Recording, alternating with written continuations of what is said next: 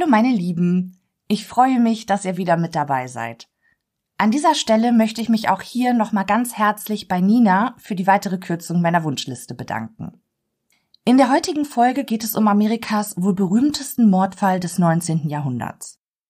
Kaum ein anderer Kriminalfall hat seit 1892 in den Staaten für mehr Gerede und Spekulation gesorgt. Bis heute übt der ungelöste Doppelmord eine Faszination auf die Menschen aus.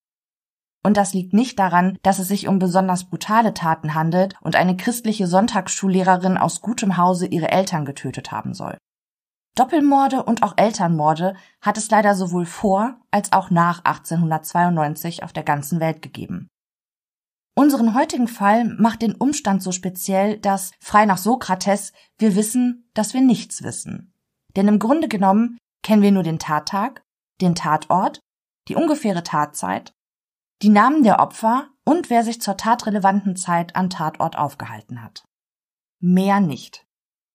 Zusammen mit euch möchte ich zurück in die viktorianische Ära reisen und uns gemeinsam auf die Spuren eines der mysteriösesten Verbrechen seiner Zeit begeben.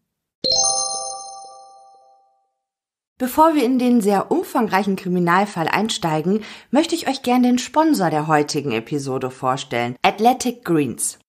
Das Pulver wird nach der wahrscheinlich vollständigsten Rezeptur auf dem Markt hergestellt.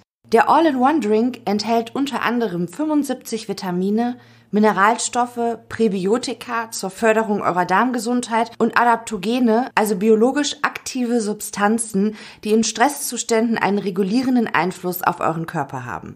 Bei Athletic Greens handelt es sich wirklich um einen Superfood-Komplex, der alle Kernbereiche eurer Gesundheit unterstützt. Immunsystem, Energiehaushalt, Regeneration und Darmgesundheit. Athletic Greens gehört jetzt schon seit einigen Wochen zu meiner festen Morgenroutine.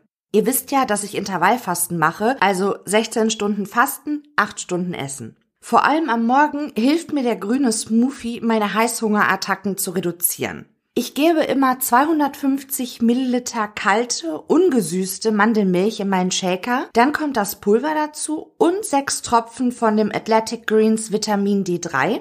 Bisschen schütteln, fertig. Ihr könnt aber auch einfach kaltes Wasser für die Zubereitung nehmen, das ist Geschmackssache. Da eine Portion Athletic Greens weniger als ein Gramm Zucker enthält, unterbreche ich noch nicht mal meine Fastenzeit. Ich habe einen höheren und vor allem konstanteren Energiepegel und ich finde, dass sich meine Schlafqualität verbessert hat. Athletic Greens überzeugt durch seine Einfachheit. Schnelle, simple Zubereitung für alle Diäten und Ernährungsformen wie Keto, Paleo, Vegan, Laktose oder glutenfrei geeignet und die monatliche Lieferung direkt zu euch nach Hause. Ihr müsst euch um nichts kümmern. Sollte einer von euch mit Athletic Greens nicht zufrieden sein, habt ihr eine 60-tägige Geld-Zurück-Garantie. Hört sich das für euch interessant an? Super! Im Moment bekommt ihr nämlich zu eurer Abo-Bestellung auf athleticgreens.com slash Steffi kostenlos einen Jahresvorrat an Vitamin D3 und Travel Packs dazu. athleticgreens.com slash Steffi. Es ist der 4. August des Jahres 1892. Wir befinden uns in der Stadt Fall River, gelegen im US-amerikanischen Bundesstaat Massachusetts. Massachusetts liegt in der Massachusetts Bay und grenzt im Norden an New Hampshire und Vermont, im Westen an New York und im Süden an Connecticut und Rhode Island. Etwa 90 Kilometer von Boston entfernt, der Hauptstadt des Bundesstaates, liegt Fall River. Nach der Volkszählung im Jahr 1880 leben rund 50.000 Menschen in der Stadt. Im Jahr 2020 hat sich die Einwohnerzahl dann nahezu verdoppelt.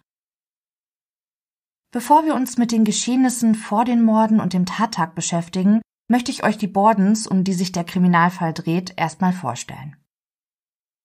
Die Familie besteht aus Vater Andrew Borden und seiner zweiten Ehefrau Abby Gray Borden. Das Familienoberhaupt ist im Jahre 1892 bereits 70 Jahre alt, sechs Jahre älter als seine Frau. Abby war bei der Heirat des Witwers am 6. Juni des Jahres 1865 bereits 37 Jahre alt und bis dahin ledig geblieben, was in dieser Zeit als ungewöhnlich empfunden wurde. Mit im Haus der Eheleute Borden leben Andrews Töchter aus erster Ehe. Die 41-jährige Emma und ihre fast zehn Jahre jüngere Schwester Lizzie. Beide Frauen sind ledig und waren noch nie verheiratet. Wie gesagt, ungewöhnlich für die damalige Zeit. Die erste Ehefrau Andrews und die leibliche Mutter der Mädchen, Sarah Morsborden, stirbt im März des Jahres 1863 im Alter von nur 40 Jahren an einer Unterleibserkrankung. Es ist nicht überliefert, an welcher Krankheit genau die Frau litt, aber es wäre zum Beispiel eine Krebserkrankung denkbar. Lizzie ist beim Tod ihrer Mutter gerade zweieinhalb Jahre alt. Die zwölfjährige Tochter Emma verspricht Sarah am Totenbett, dass sie immer gut für Baby Lizzie, wie sie ihre Schwester liebevoll nennt, sorgen wird. Der damals 23-jährige Andrew hatte die 22 Jahre alte Farmerstochter Sarah im Jahre 1845 geheiratet. Nach der Hochzeit zieht das frisch vermählte Paar in das Haus in der Second Street in Fall River, das Andrew im Jahre 1871 dann auch kaufen wird. Freunde der Eheleute bekunden, dass das Paar sich aufrichtig geliebt habe. Anders sei das mit der zweiten Ehefrau Andrews gewesen, aber dazu später mehr. Andrew und Sarah bekommen insgesamt drei Kinder. 1851 wird Emma geboren, 1856 Alice, das Mädchen verstirbt allerdings im Alter von zwei Jahren an den Folgen eines erhöhten, damals nicht zu behandelnden Hirndrucks, und 1860 kommt dann Lizzie zur Welt. Ihr Vater hat sich während der dritten Schwangerschaft seiner Frau sehnlichst einen Sohn gewünscht und war enttäuscht, als ihm Sarah wieder eine Tochter gebar. Dennoch, oder vielleicht auch deshalb, bekommt Lizzie von ihm den Zweitnamen Andrew. Sarah Morse Borden soll an einer schweren Migräne gelitten haben. Außerdem soll sie zu unkontrollierten Wutausbrüchen geneigt haben. Böse Zungen behaupteten, dass die Wutausbrüche wohl der Tatsache geschuldet seien, dass sie ausgerechnet mit Andrew Borden verheiratet war, der in Fall River wegen seiner Geschäftstüchtigkeit zwar sehr angesehen, aber wegen seines unangenehmen Wesens und seines ausgeprägten Geizes sehr unbeliebt bei den Bewohnern war. Der Mann war ein knallharter Geschäftsmann, der immer pünktlich seine Rechnung beglich und unerbittlich gegenüber den Menschen war, die in seiner finanziellen Schuld standen. Manches Mal wird auch behauptet, dass Sarah verrückt gewesen sei, doch bewiesen werden konnte die Behauptung nie. Wir können getrost davon ausgehen, dass dieses Gerücht in die Welt gesetzt wurde, um der späteren Hauptverdächtigen an den brutalen Morden so eine Art vererbten Wahnsinn andichten zu können. Nach dem Tod von Sarah Morse Borden heiratet der reiche Witwer Abby Gray, die nach der Hochzeit mit in das Haus in der Second Street einzieht. Man erzählt sich, die Vermählung sei nur deshalb zustande gekommen, weil der alleinerziehende Vater 14 Stunden am Tag arbeite und eine Frau an seiner Seite brauche, die sich um die Mädchen und das Haus kümmere. Abby hingegen sei froh gewesen, endlich unter die Haube gekommen zu sein und dann noch eine so reiche Partie gemacht zu haben. Oft wird auch behauptet, das Paar habe nicht aus Liebe zueinander geheiratet. Doch ob das wirklich stimmt, das weiß heute niemand mehr. Die ältere der beiden Mädchen, Emma, nennt ihre Stiefmutter von Beginn an immer zu Mrs. Borden. Grund dafür soll sein, dass Emma sich sehr gut an ihre verstorbene leibliche Mutter erinnert, im Gegensatz zu ihrer kleinen Schwester, die bei dem Tod von Sarah Morse Borden noch ein Kleinkind gewesen ist.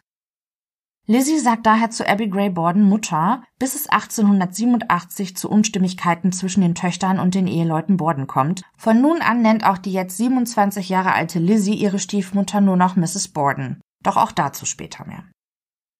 Zu dem Verhalten von Abby Gray Borden gegenüber ihrer Stieftöchter gibt es unterschiedliche Berichte. Einige Quellen sagen, sie habe sich um die Mädchen bemüht, dann wiederum gibt es Überlieferungen, die Abby nachsagen, sie habe sich nicht für die Kinder interessiert, bis hin zu, sie sei fies zu den Mädchen gewesen und habe sie regelrecht gequält. Lizzie soll zu einigen ihrer Freunde und auch zu Bekannten der Familie gesagt haben, dass sie Abby nicht leiden könne, weil sie immer so gemein zu ihr sei.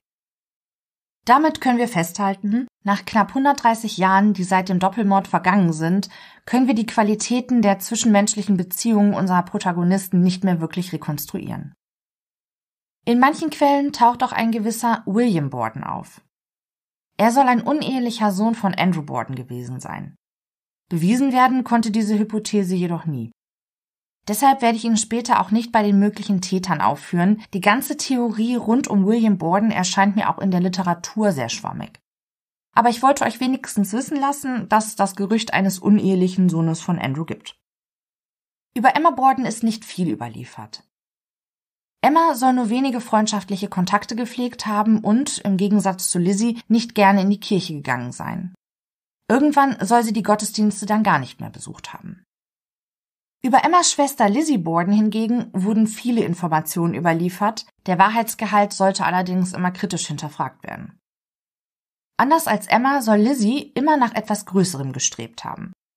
Sie habe unbedingt zu der High Society in Fall River gehören wollen. Und obwohl Andrew Borden bei seinem Tod ein Vermögen von 500.000 US-Dollar hinterließ, was einer heutigen Kaufkraft von etwa einer Million US-Dollar entspräche, lebte die Familie sehr bescheiden. Allerdings geben andere Quellen das Vermögen von Andrew bei seinem Tod deutlich höher an, teilweise bis zu einer heutigen Kaufkraft von 15 Millionen Dollar. Wie viel genau der Mann bis zu seiner Ermordung an Geld angehäuft hatte, scheint sich also auch nicht mehr genau rekonstruieren zu lassen, spielt aber auch jetzt keine so große Rolle mehr. Wir können festhalten, die Familie gehörte zu den reichen Bewohnern in Fall River, nicht zu den reichsten, aber sie spielten schon in der oberen Liga mit. Lizzie wird nachgesagt, dass vor allem sie unter den Lebensumständen der Familie gelitten habe und auch sie soll es gewesen sein, die ein besonders schlechtes Verhältnis zu ihrer Stiefmutter Abby Gray Borden gehabt hatte. Sie soll in der zweiten Frau ihres Vaters eine Nebenbuhlerin gesehen haben. Lizzie war ein aktives Kirchenmitglied und gehörte zahlreichen Vereinigungen an, für die sie sich sehr engagierte. Darunter war eine Organisation, die Kranken im Hospital Obst und Blumen brachte und die größte Frauenorganisation seiner Zeit, die sich unter anderem für die Rechte der Frauen stark machte. Lizzie war in all den Gruppen sehr geschätzt und war sich auch, trotz ihres Standes, nie zu schade, auch mal niedere Arbeiten zu verrichten. Vor allem unterstützte sie die Projekte aber finanziell mit dem Geld, das sie von ihrem Vater bekam. Andrew Borden selbst spendete übrigens trotz seines Reichtums nie selbst für irgendwelche guten Zwecke oder Institutionen. Zudem unterrichtete Lizzie Immigrantenkinder an einer Sonntagsschule. Der Schulleiter sagt später gegenüber einer Zeitung aus, dass die schüchterne Frau allerdings nicht gewusst habe, wie sie sich gegenüber ihren Schülern durchsetzen kann. Lizzie soll sich stets nach der neuesten Mode gekleidet haben, vor allem teure Kleider hätten es ihr angetan. Jedoch habe ihr Vater den Frauen im Haus nur jeweils zwei Garnituren im Jahr gekauft, was Lizzie als zu wenig empfunden haben soll. Die stets fröhliche und freundliche Bordentochter spielte Klavier, wohl aber nicht sehr gut, doch das Klavierspiel gehörte für die Mädchen ihrer Gesellschaftsschicht damals einfach dazu. Zwei Jahre vor den Morden im Jahre 1890 reiste Lizzie gemeinsam mit ihrer Schwester für fast fünf Monate quer durch Europa. Viele Menschen deuten die lange Abwesenheit der Frauen als Zeichen dafür, dass sie den Querelen mit ihrem Vater und ihrer Stiefmutter für eine Zeit entkommen wollten. An dieser Stelle möchte ich euch nun erzählen, wie es dazu kam, dass Lizzie ihre Stiefmutter nur noch mit Mrs. Borden ansprach. Es war im Jahre 1887, als es Probleme in der Familie von Abby Gray Borden gab. Abbys Stiefmutter wohnte gemeinsam mit ihrer jüngeren Tochter und der Halbschwester von Abby, Sarah Whitehead, in einem Doppelhaus in der Fourth Street. Sarahs Familie ging es finanziell nicht gut und als ihre Mutter beschloss, aus dem Haus auszuziehen, stand die Frau vor einem großen Problem. Sie hätte die Haushälfte von ihrer Mutter für 1500 Dollar kaufen können, bei ihrer finanziellen Lage war das aber keine Option. Und so wurde das Doppelhaus als Ganzes zum Verkauf angeboten. Für Sarah war das aber genauso schlimm, denn sie hatte nicht das Geld, um mit ihrer Familie woanders wohnen zu können. Sarah soll ihre ältere Halbschwester Abby daraufhin um Hilfe gebeten haben. Abby wiederum überzeugte Andrew dann davon, Witwe Gray die Haushälfte abzukaufen und auf Abby zu überschreiben. Ihr Mann stimmte dem Vorgehen zu.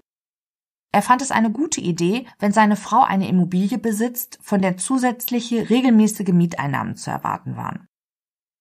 Der Kauf des Doppelhauses sollte eigentlich geheim gehalten werden, doch Lizzie erzählt später, dass Emma und sie ausgerechnet von Außenstehenden von diesem Deal erfuhren. Die Schwestern waren sauer und tief getroffen, dass ihr geistiger Vater seiner zweiten Frau und deren Familie ein solches Geschenk machte. Seit Lizzie von diesem Geschäft erfuhr, nannte sie Abby nicht mehr Mutter, sondern sprach die Frau nur noch mit Mrs. Borden an. Andrew wollte die Wogen wieder glätten und überschrieb seinen Töchtern daraufhin das Haus der verstorbenen Großeltern in der Ferry Street. In dem Objekt wohnten Mieter und die Schwestern konnten sich die monatlichen Mieteinnahmen teilen. Doch nur wenige Wochen vor seiner Ermordung kaufte er das Haus von seinen Töchtern zurück. Und zwar für 5000 Dollar, obwohl der Wert des Hauses bei nur 3000 Dollar lag. Emma und Lizzie bekamen danach jeweils 2500 Dollar von ihrem Vater. Der Grund für den Rückkauf des Hauses soll wohl gewesen sein, dass die Frauen mit den Pflichten eines Vermieters überfordert waren bzw. auch gar keine Lust auf solche Dinge hatten. Durch die Übertragung des Hauses der Großeltern auf seine Mädchen konnte Andrew die Wut der Frauen aber wohl nicht so wirklich runterkochen. Lizzie nannte Abby weiterhin Mrs. Borden und wenn sie Witwe Gray oder Abbys Schwester Sarah mal traf, soll sie die Frau nicht mal mehr gegrüßt haben. Nach den Streitigkeiten nahmen Emma und Lizzie die Mahlzeiten nur noch sehr selten gemeinsam mit ihrer Stiefmutter ein. Es gibt noch zwei weitere Personen, die in diesem Kriminalfall eine wichtige Rolle spielen. Zum einen wäre da die Dienstmagd der Bordens, die 26-jährige Irin Bridget Sullivan, die sieben Jahre vor dem mysteriösen Doppelmord in die USA emigriert war. Die zahlreichen irischen Einwanderer gehörten zu diesem Zeitpunkt zu einer diskriminierten Minderheit in Massachusetts. Andrew und Abby sprechen die junge Frau mit ihrem richtigen Namen an, Emma und Lizzie hingegen nennen sie Maggie nach der Dienstmagd, die zuvor im Haus der Bordens angestellt war. Bridget war zum Zeitpunkt des Doppelmordes etwa zweieinhalb Jahre bei den Eheleuten Andrew und Abby angestellt. Wie das Verhältnis zwischen Arbeitgeber und Dienstmagd war, ist nicht ganz klar. Im späteren Prozess sagt Bridget aus, dass ihre Aufgaben Waschen, Kehren, Bügeln und Kochen waren. Abby, Emma und Lizzie verrichteten ebenfalls Hausarbeiten und kümmerten sich jeweils um das Aufräumen und Putzen ihrer Schlafzimmer. Bridget hatte somit, im Gegensatz zu den meisten ihrer Kolleginnen bei anderen Familien, nur wenige Pflichten im Haushalt der Bordens.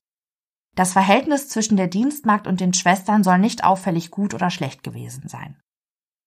Zum anderen wäre da noch John Winnicum Morse, der einen Tag vor den Morden aus South Dartmouth in Fall River ankam und die Nacht im Haus der Bordens in der Second Street verbrachte. Onkel John war der Bruder der verstorbenen Sarah Morse Borden und der Schwager von Andrew. Er war der Erste, den die Bewohner von Fall River nach dem Doppelmord am liebsten auf der Stelle gelüncht hätten. Der großgewachsene, attraktive Mann war in Fall River aufgewachsen, hatte die Stadt aber früh verlassen und ging in den Westen nach Illinois und später nach Iowa, wo er etwa 25 Jahre als Pferdezüchter arbeitete, bevor er wieder in den Osten nach South Dartmouth in Massachusetts zurückkehrte. Der geheimnisvolle Fremde machte sich allein schon wegen seines Äußeren für die Bewohner von Fall River verdächtig. Onkel John kleidete sich nämlich wie ein sogenannter Hobo, ein nordamerikanischer Wanderarbeiter. Hobos waren meist heimatlose Tagelöhner, die als blinde Passagiere auf Güterzügen durchs Land reisten. Sie trugen oft abgewetzte Hosen, die einige Nummern zu groß erschienen, darüber häufig ein festeres Jackett und einen Hut oder eine Mütze. Ihre Füße schützten sie mit festem Schuhwerk. Ihre Habseligkeiten, die sie bei ihren Reisen bei sich trugen, verstauten sie nicht selten in Tücher, die sie um einen Stock banden und über ihre Schulter trugen. Onkel John pflegte auch nach dem Tod seiner Schwester regelmäßig den Kontakt zu seinem Schwager Andrew. Oft berieten sich die Männer in geschäftlichen Dingen. Lizzie hingegen soll ihren Onkel noch nie habe ausstehen können. Nachdem John ihren Vater aber darin bestärkt hatte, das Doppelhaus der Witwe Gray zu kaufen und auf Abby zu übertragen, war der letzte Funken Restsympathie für ihren Onkel gänzlich erloschen. Um die Lebensumstände der Familie Borden und die eventuellen Hintergründe des Doppelmordes verstehen zu können, müssen wir uns zunächst ein bisschen mit der Familiengeschichte beschäftigen. Wie bereits erwähnt, lebten die Bordens in Fall River. In der Stadt gilt die Familie als einer der wichtigsten Gründungsmitglieder. Etwa acht Generationen zuvor stampften sie die Kleinstadt buchstäblich aus dem Boden. Die Bewohner verdienten ihren Lebensunterhalt vor allem mit der Arbeit in der boomenden Baumwoll- und Textilindustrie. In den 1870er Jahren hatte dieser Boom zur Folge, dass die Anzahl der Einwanderer vor allem aus Irland, England, Kanada, aber auch aus Portugal sprunghaft anstieg. Dadurch vervierfachte sich die Bevölkerungszahl in Fall River in nur 20 Jahren. Die neu emigrierten Bewohner galten in Fall River als Fremde und sie standen auf der sozialen Leiter ganz weit unten. Die Elite der Stadt, also die sieben Gründerfamilien, unter denen sich eben auch die Bordens befanden, wollten sich von den in ihren Augen minderwertigen Bewohnern räumlich distanzieren. Sie fühlten sich von der steigenden Kriminalität bedroht und fürchteten, dass die Immigranten und die ärmsten Bürger der Stadt einen schlechten Einfluss auf ihre Jugend haben könnten. Außerdem würden die Neuankömmlinge und Armen den guten Ruf von Fall River beschmutzen. Und so sammelte sich die Elite von Fall River im Stadtteil The Hill. In The Hill lebten nur die Reichsten der Reichen in der besten Lage. Jeder der Neureichen, der etwas auf sich hielt, hatte zum Ziel, eines Tages auch ein Haus in The Hill sein eigen nennen zu können. Was den hohen Lebensstandard der Bewohner in diesem Stadtteil ausmachte, war die Beschäftigung von Dienstboten. Vor allem bevorzugte die Elite irische Einwanderer. Ihnen wurde nachgesagt, eine strenge Erziehung genossen zu haben. Vor allem aber waren sie billige Arbeitskräfte. Dass die irische Bevölkerung vor allem katholisch war, stellte für die überwiegend protestantischen Bewohner von Fall River einen zusätzlichen Grund dar, die Iren als minderwertige Menschen zu betrachten. Dieser Umstand ist deshalb interessant, weil damit die Dienstmagd der Bordens, Bridget Sullivan, eigentlich eine Vorzeigehauptverdächtige gewesen wäre, doch die Mordermittler schlossen die junge Frau schon ziemlich zu Beginn der Ermittlungen als Haupttäterin aus. Obwohl unsere Bordens zur Elite gehörten, lebten sie nicht in The Hill. Das viktorianische Doppelhaus der Familie stand an der vielbefahrenen Durchgangsstraße in der Second Street in einer irisch-katholischen Nachbarschaft. Gesellschaftlich war die Lage des Hauses nicht angemessen. Andrew Borden schätzte die Lage seines Domizils jedoch vor allem, weil er so fußläufig seine Fabriken erreichen konnte, um nach dem Rechten zu schauen, was er auch täglich tat. Sicher, die Räume machen einen kleinen Eindruck und vielleicht war die Unterkunft samt Einrichtung für die 1890er Jahre nicht standesgemäß, aber es war bestimmt auch nicht so, dass es kaum zu ertragen gewesen wäre, dort zu wohnen. Zu der Nachbarschaft der Bordens ist zu sagen, dass die jetzt auch nicht so einen schlechten Eindruck macht. Es lebten dort mindestens zwei Arztfamilien und geringstenfalls eine weitere Familie, die Kellys, die sich auch eine Dienstmarkt leisten konnten. Ursprünglich war das Haus für zwei Familien ausgelegt, doch Andrew gestaltete das Gebäude nach den Bedürfnissen seiner Familie um. Im unteren Stock des Hauses befanden sich die Küche, ein Wohn- und Esszimmer und ein Salon. Außerdem gab es eine kleine Kammer, in dem Essen gelagert und der Abwasch erledigt wurde. Im oberen Stockwerk waren die Schlafzimmer der beiden Schwestern und der Eheleute Borden sowie ein Gästezimmer zu finden. Unter dem Dachboden des Hauses befand sich das Dienstbotenzimmer und ein weiteres Gästezimmer, das vor allem von einem Farmarbeiter genutzt wurde, wenn er in der Stadt war, um für die Familie kleinere Arbeiten zu erledigen.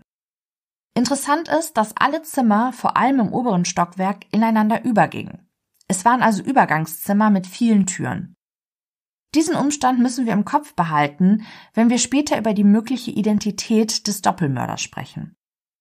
Lizzies Zimmer gehörte vormals Emma, aber die größere Schwester hatte ihren deutlich größeren Schlafbereich mit dem kleineren Zimmer von Lizzie getauscht.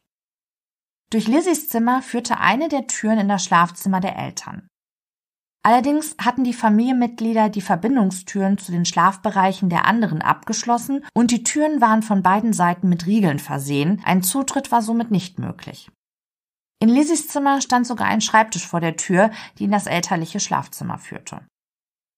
Andrew und Abby Borden mussten, wenn sie in ihren Schlafbereich und in ihr Ankleidezimmer wollten, den Seiteneingang des Hauses benutzen. Über die hintere Treppe gelangten sie dann in ihre Bereiche. Ging man die hintere Treppe weiter nach oben, gelangte man in die Schlafkammer von Bridget Sullivan. Somit wurde der vordere, obere Teil des Hauses nur von Emma und Lizzie bewohnt. Das Gästezimmer nutzten die Frauen als Empfangsraum, wenn sie Besuch bekamen. Was allerdings den Luxus im Bordenhaus betrifft, so muss man tatsächlich sagen, dass man nach herausragenden Vorzügen vergeblich suchte. Fließend Wasser gab es nicht im Haus. Und obwohl es 1892 schon gewisse Annehmlichkeiten gab, gab es in dem viktorianischen Haus in der Second Street im Keller neben der Waschküche nur eine und dazu auch noch sehr selten genutzte Toilette mit Wasserspülung. Wollten die Bewohner sich erleichtern, taten sie dies in ihren Nachttöpfen, die am Morgen dann zusammen mit dem benutzten Wasser für das morgendliche Waschen und Zähneputzen in der Toilette entsorgt wurden. Oder, wie Andrews tat, der kippte seine Machenschaften einfach auf den Rasen im Hof.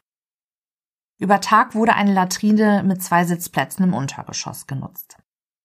Als einzige Familie in der Second Street hatten die Bordens keinen Gasanschluss. Andrew erhellte die Räume lieber mit Kerosinlampen, eine deutlich günstigere Methode, um Licht zu erhalten. Nicht selten soll der Mann aber auch am Abend im Dunkeln gesessen haben, um Kerosin zu sparen. Und auch die Tageszeitung wurde nicht weggeworfen. Das ausgelesene Papier eignete sich noch hervorragend zum Feuermachen und als Toilettenpapier. Eine kleine Annehmlichkeit fand sich aber im Keller des Hauses. Hier stand ein mit Kohlen befeuerter Heizkessel, dessen Rohre die erzeugte Wärme in die Wohnräume transportierten. Andrew Borden galt in Fall River nicht als sparsam, sondern als geizig. Der Mann mit dem kalten und distanzierten Verhalten gegenüber seinen Mitmenschen scheute auch nicht davor zurück, beim Essen für sich und seine Familie zu sparen. Bei einem typischen Frühstück gab es zu dieser Zeit, laut der Autorin Daniela Mattes, bei den betuchteren Bewohnern von Fall River Beefsteak, Bacon, Eier, Bratkartoffeln, Weizengebäck, Würstchen, Porridge, Donuts und frische Früchte. Zum Vergleich, die Speisen, die es am Morgen des Tattages für die Bordens und Bridget Sullivan gegeben hat, übrig gebliebene Suppe, kaltes Hammelfleisch und eine Art Maisfladen genannt Johnny Cake. Ja, Andrew Borden war für seinen Geiz und dafür, dass er sich keinerlei Freude im Leben gönnte, in Fall River bekannt und berüchtigt. Vor allem Lizzie soll unter dem Verhalten und dem Geiz ihres Vaters gelitten haben, so die Überlieferung. Sie habe sich nach einem schönen Haus mit allem möglichen Luxus, vielen teuren Kleidern und Partys in dem Elite-Stadtteil The Hill gesehnt. Eine mögliche Erklärung, warum der Vater so knauserig war, ist vielleicht die Geschichte seiner Vorfahren. Daniela Mattes, Autorin des Buches Der Fall Lizzie Borden, Amerikas berühmtester Mordfall des 19. Jahrhunderts, schreibt in Kapitel 4 die Geschichte der Familie Borden auszugsweise folgendes. Begonnen hat alles mit John Borden, der 1635 von Kent, England, nach Boston auswanderte. Wegen Häresie seiner Gattin Anne Hutchinson, die die kirchlichen Schriften für den Geschmack der Obrigkeit etwas zu frei interpretierte, wurde er 1638 nach Portsmouth, Rhode Island verbannt. Johns Sohn, ebenfalls auf den Namen John getauft, wurde 1640 geboren und 1684 ins Gefängnis gesperrt, weil er sich weigerte, Steuern zu bezahlen. Ihm gehörte das Land, das als das West End von Fall River bekannt ist. Johns Sohn Richard kaufte die Wasserrechte und zusätzliches Land im heutigen Fall River, um einen Grundstücksstreit beizulegen. 1714 gehörten Richard und seinem Bruder fast das gesamte Gebiet von Fall River und ein großer Teil dessen, was heute Swansea und Somerset ist. Richards Sohn, der wiederum ebenfalls Richard genannt wurde, wurde 1750 in eine reiche Familie geboren. Dessen Sohn Abraham, Vater unseres ermordeten Andrew und Großvater unserer Lizzie, hatte jedoch nicht den guten Geschäftssinn seiner Vorfahren geerbt und verlor recht schnell das gesamte Vermögen seiner Vorfahren. Seinem Sohn Andrew konnte er lediglich die Wasserrechte und den Familienbesitz in der Ferry Street hinterlassen, was zudem noch kein luxuriöses Anwesen war, sondern eine Hütte im Armenviertel der Stadt. Andrew Borden hatte also alle Hände voll zu tun, um sich aus dieser Misere wieder hochzuarbeiten. Das gelang ihm auch durch Ausdauer und harte Arbeit. Doch obwohl er als ehrlicher Geschäftsmann galt, bediente er sich seltsamer Geschäftstaktiken. Zunächst verdiente er sein Geld als Agent für Cranes Payton Casket Burial Cases, ein Sargunternehmen, das Luxussärge verkaufte. Ihm wurde nachgesagt, dass er, wenn die Särge zu klein waren für die Verstorbenen, ihnen einfach die Füße abschnitt und daneben in den Sarg stopfte. Danach kaufte er Gewerbeanwesen, die er an neue Geschäftsleute weitervermietete. Auch verlassene Farmen wurden von ihm aufgekauft und mit Gewinn weiterveräußert. Schließlich begann er zusammen mit seinem Partner William J. Orme in Fall River ein Bestattungsunternehmen aufzuziehen. Von April 1844 bis ins Jahr 1878 führte er das Unternehmen sehr erfolgreich, bevor sie sich zur Ruhe setzten, aber weiterhin in der Immobilienbranche tätig blieben. Ormy und Borden kamen beide auf tragische Weise ums Leben und die Gerüchteküche führte diese Tatsache auf die unlauteren Geschäftspraktiken der beiden Herren zurück, die ihre Klienten oft betrogen und teure Särge verkauften, die beim anschließenden Begräbnis rasch gegen günstige Särge getauscht wurden. Der Geschichte mit dem Abschneiden der Füße von Verstorbenen, die nicht in Andrews angefertigte Särge passten, widerspricht Stephanie Corey, Doktorin der Philosophie, Autorin und Borden-Expertin, der Mann sei mehr ein Möbelbauer gewesen, auf keinen Fall aber ein Leichenbestatter. Er habe die Körper der Toten nie berührt. Nichtsdestotrotz, Andrew Borden musste sich seinen Wohlstand hart erkämpfen. Vielleicht war der Mann deshalb in Geschäftssachen so unerbittlich und in seinem generellen Verhalten über die Maßen geizig. Ich glaube, wir haben jetzt einiges an Hintergrundwissen, um zu dem Tag vor dem Doppelmord zu springen. Es ist der 3. August 1892, ein Mittwoch. Bereits in der Nacht leiden die Bewohner des Bordenhauses unter heftiger Übelkeit. Andrew und Abby müssen sich sogar mehrfach übergeben. Abby entscheidet sich deshalb gegen 8 Uhr am Morgen, ihren Nachbarn Dr. Bowen, der schräg gegenüber der Bordens in der Second Street wohnt, aufzusuchen. Andrew erachtet diesen Arztbesuch als unnötig und ruft seiner Frau hinterher, dass sie nicht glauben müsse, dass er für die Konsultation bezahlen werde. Abby geht trotzdem. Dem Mediziner berichtet sie von den Beschwerden der Familie und der Dienstmagd. Ihm vertraut sie auch an, dass sie glaube, die Bewohner des Bordenhauses seien vergiftet worden. Der Arzt findet jedoch keine Anhaltspunkte, die den Verdacht der erkrankten Frau stützen könnten. Als sie ihm nämlich erzählt, was die Familie am Vortag gegessen hat, nämlich mehrfach aufgewärmtes Resteessen, bestehend aus alten Fisch und aufgewärmten Hammel, geht Dr. Bone am ehesten davon aus, dass seine Nachbarn sich den Magen mit den vergammelten Speisen verdorben haben. Ein bis zwei Stunden nachdem Abby bei ihm gewesen ist, entscheidet Dr. Bowen sich zu den Bordens zu gehen, um zu schauen, wie es den anderen Familienmitgliedern geht. Als Bridget dem Arzt die Tür öffnet, bemerkt er, wie Lizzie die Treppe ins zweite Stockwerk hochhastet.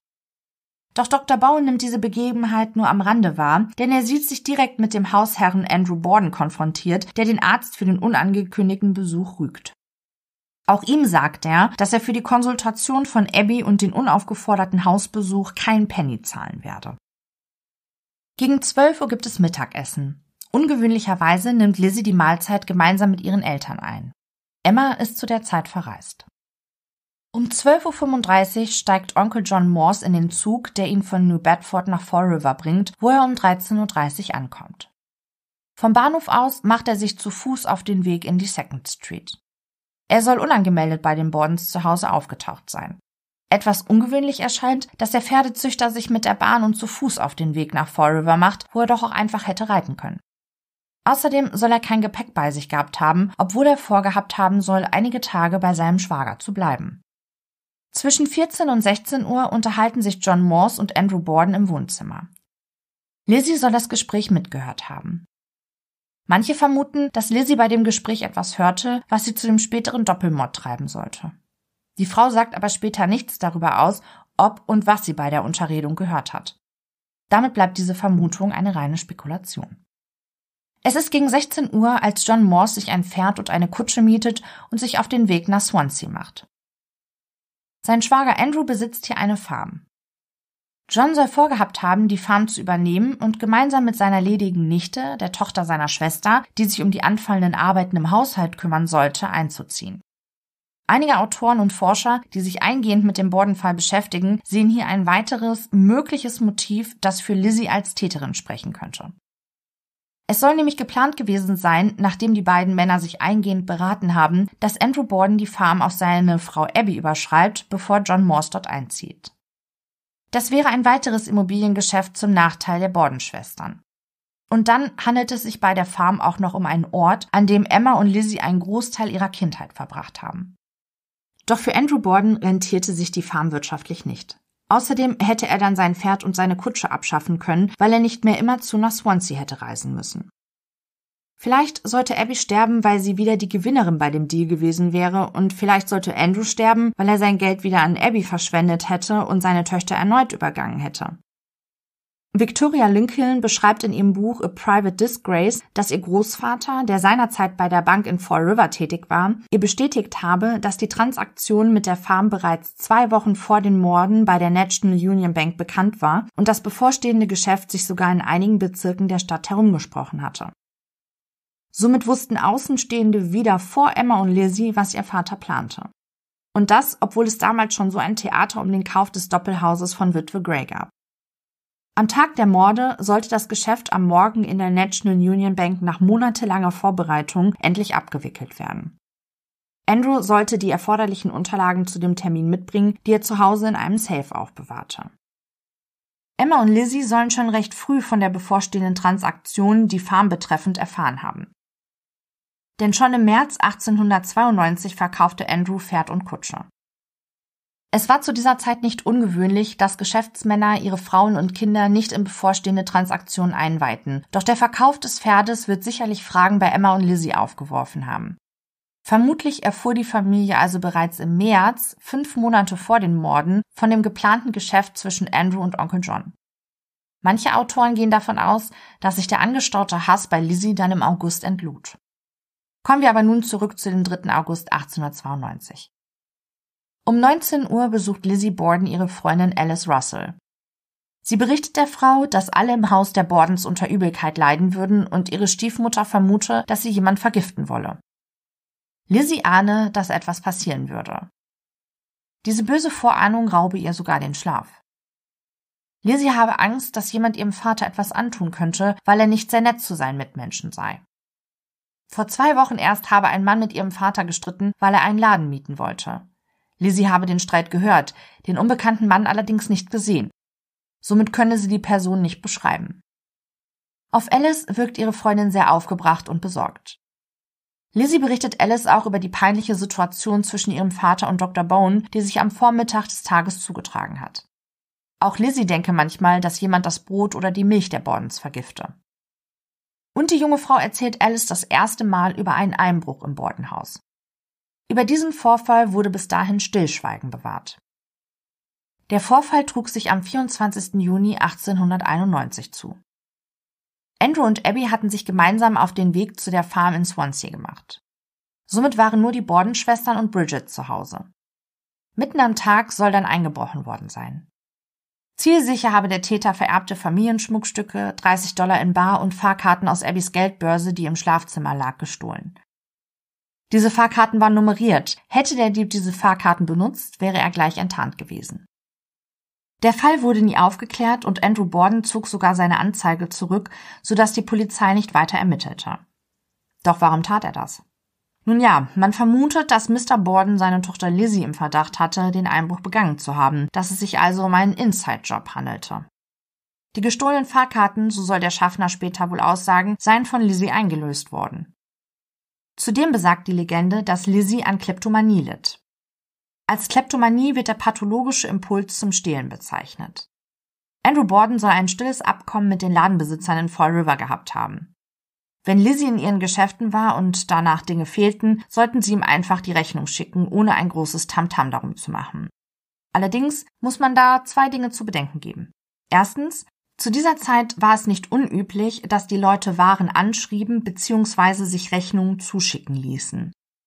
In den Geschäftsbüchern von Fall River soll es keinerlei Aufzeichnung geben, dass Andrew Borden Rechnungen zugeschickt wurden von Waren, die Lizzie erworben hat. Und zweitens erscheint es sehr unrealistisch, dass Mr. Borden, der für seinen Geiz bekannt war, einfach irgendwelche Rechnungen von irgendwem bezahlen würde, nach dem Motto, da könnte ja jeder kommen. Fakt ist aber, dass nach dem Vorkommnis jede Tür im Bordenhaus durch mehrere Schlösser gesichert wurde, wie bei einer Festung. Andrew Borden schloss sogar das Elternschlafzimmer ab. Den Schlüssel soll er gut sichtbar an den Kaminsims gehangen haben. Auf der anderen Seite schloss aber auch Lizzie ihre Zimmertür ab, selbst wenn sie nur in die Küche oder in den Salon ging. Das Bordenhaus soll gesichert gewesen sein wie Fort Knox. Das müssen wir im Hinterkopf behalten, wenn wir darüber nachdenken, ob ein externer Täter für die Doppelmorde in Frage kommen könnte. Fakt ist aber auch, dass mindestens zweimal in den Schuppen der Bordens eingebrochen und Tauben gestohlen wurden. Lizzie soll die Tauben gezüchtet haben, in anderen Quellen wird angegeben, dass die Tauben zum Verspeisen gehalten wurden. Unbestreitbar ist jedoch, dass Lizzie ein sehr tierlieber Mensch war. Im April oder Mai 1892 ging Andrew Borden in den Schuppen und tötete all die Tauben, um den Dieben keinen Anreiz mehr zu bieten, dort einzubrechen. Er schlug ihnen mit einem Beil die Köpfe ab. Lizzie war zutiefst schockiert und erschüttert ob der brutalen Vorgehensweise ihres Vaters. Allerdings sagt sie später, sie sei davon ausgegangen, dass ihr Vater den Tieren mit bloßen Händen den Hals umgedreht hätte, dass er sie mit einem Beil geköpft habe, habe sie nicht gewusst.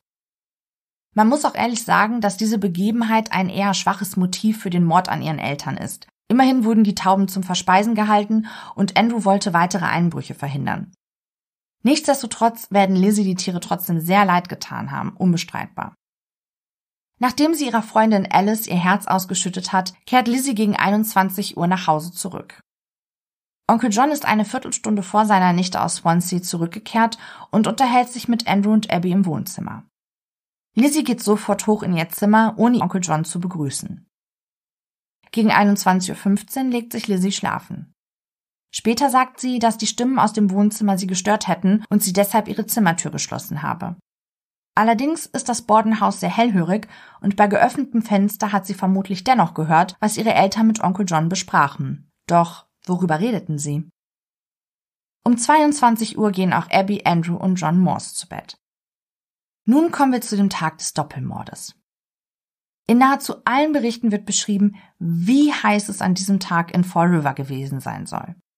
Es ist sogar die Rede vom heißesten Tag des Jahres. Schaut man sich aber die damaligen Tageszeitungen und die Wetteraufzeichnungen an, stellt man schnell fest, dass das Thermometer an diesem Donnerstag gerade mal 80 Grad Fahrenheit, also 26,6 Grad Celsius anzeigte. Klar, kalt war es sicherlich nicht am Tattag, aber unerträglich heiß eben auch nicht. Und es gab auch eine Hitzewelle mit extrem hohen Temperaturen in Fall River, allerdings war das in den Wochen vor den Morden. Man fragt sich zu Recht, warum denn ausgerechnet bei der Beschreibung des Wetters von wem auch immer gelogen worden sein soll. Es gibt dafür aber tatsächlich eine plausible Antwort, aber dazu auch später mehr. Es ist 6.15 Uhr am Morgen des 4. August 1892, als Bridget in den Keller geht, um Kohle und Holz hochzuholen, damit sie den Küchenherd anheizen kann. Während der Herd langsam hochheizt, geht die Dienstmagd vor die Tür und holt die frisch gelieferte Milch herein. Gegen 6.20 Uhr kommt Onkel John aus dem Gästezimmer und begibt sich in das Wohnzimmer des Hauses. Etwa zehn Minuten später kommt auch Abby Borden nach unten und bestellt bei Bridget ihr Frühstück.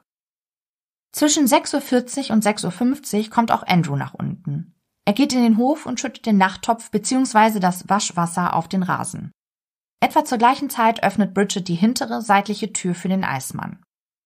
Ob sie die Tür anschließend nicht wieder geschlossen hat und so eventuell ein Täter durch die Seitentür hätte eindringen können, kann im Nachgang nicht mehr rekonstruiert werden. Gegen 7 Uhr frühstücken Andrew und Abby Borden gemeinsam mit John im Esszimmer. Lizzie ist derweil noch in ihrem Zimmer, was nicht verwunderlich ist, denn wie bereits erwähnt, ist sie nicht gemeinsam mit ihrer Stiefmutter und ihren Onkel kann sie ja auch nicht leiden. Gegen 7.30 Uhr nimmt auch Bridget ihr Frühstück zu sich, bevor sie im Anschluss das Geschirr abwäscht. Gegen 7.45 Uhr begeben sich Andrew und Onkel John ins Wohnzimmer und unterhalten sich. Die beiden Männer vereinbaren, gemeinsam zu Mittag in der Second Street zu essen. Onkel John macht sich zunächst auf den Weg zur Post, bevor er im Anschluss seiner Nichte in der Y Bossett Street einen Besuch abstattet. Jetzt kommt auch Lizzie aus ihrem Zimmer und geht in die Küche. Zum Frühstück isst sie aber nicht das aufgewärmte Resteessen. Die junge Frau knabbert stattdessen einen Keks. Nachdem Andrew seinen Schwager verabschiedet hat, geht er hoch in das Elternschlafzimmer. Als er gegen neun Uhr wieder in das Wohnzimmer kommt, trägt er einen Kragen und eine Krawatte. Der Mann macht sich kurze Zeit später, wie jeden Morgen, auf den Weg zur Bank, zur Post und lässt sich in einem Salon sein Gesicht rasieren. Zwischen 8.45 Uhr und 9 Uhr trägt Abby der Dienstmarkt auf, die Fenster des Hauses von innen und von außen zu putzen. Doch noch bevor Bridget ihren Auftrag erfüllen kann, stürmt sie aus der Seitentür in den Hof hinaus. Ihr ist elendig schlecht. Sie übergibt sich auf den Rasen. Als die Frau zurück ins Haus kehrt, sieht sie, wie Abby Borden im Esszimmer Staub wischt. Im Anschluss geht die Hausherrin in das Gästezimmer im obersten Stockwerk, in dem Onkel John die Nacht verbracht hat. Welche Arbeiten sie dort genau verrichtet, kann später nicht mehr mit Sicherheit rekonstruiert werden. Fest steht aber, dass sie das Bett wieder herrichtete. Einige Zeugen bemerken, dass die Fensterläden des Gästezimmers geschlossen sind. Das sei absolut untypisch, für gewöhnlich seien die Fensterläden immer offen gewesen. Während sich Abby im Gästezimmer aufhält, kümmert Bridget sich im unteren Stockwerk des Hauses um den Abwasch des Frühstücksgeschirrs. Im Anschluss, es muss so gegen 9.30 Uhr sein, sammelt die Frau die benötigten Putzutensilien zusammen, um die Fenster des Hauses zu reinigen. Dafür geht sie mehrfach in das Haus ein und aus. Bridget hat drei Möglichkeiten, um sich frisches Putzwasser zu holen. Entweder am Spültisch neben der Küche, die am Hintereingang des Gebäudes liegt, aus dem Keller oder aus der Scheune. Als die Dienstmagd auf dem Weg zur Scheune ist, steht plötzlich Lizzie in der Hintertür.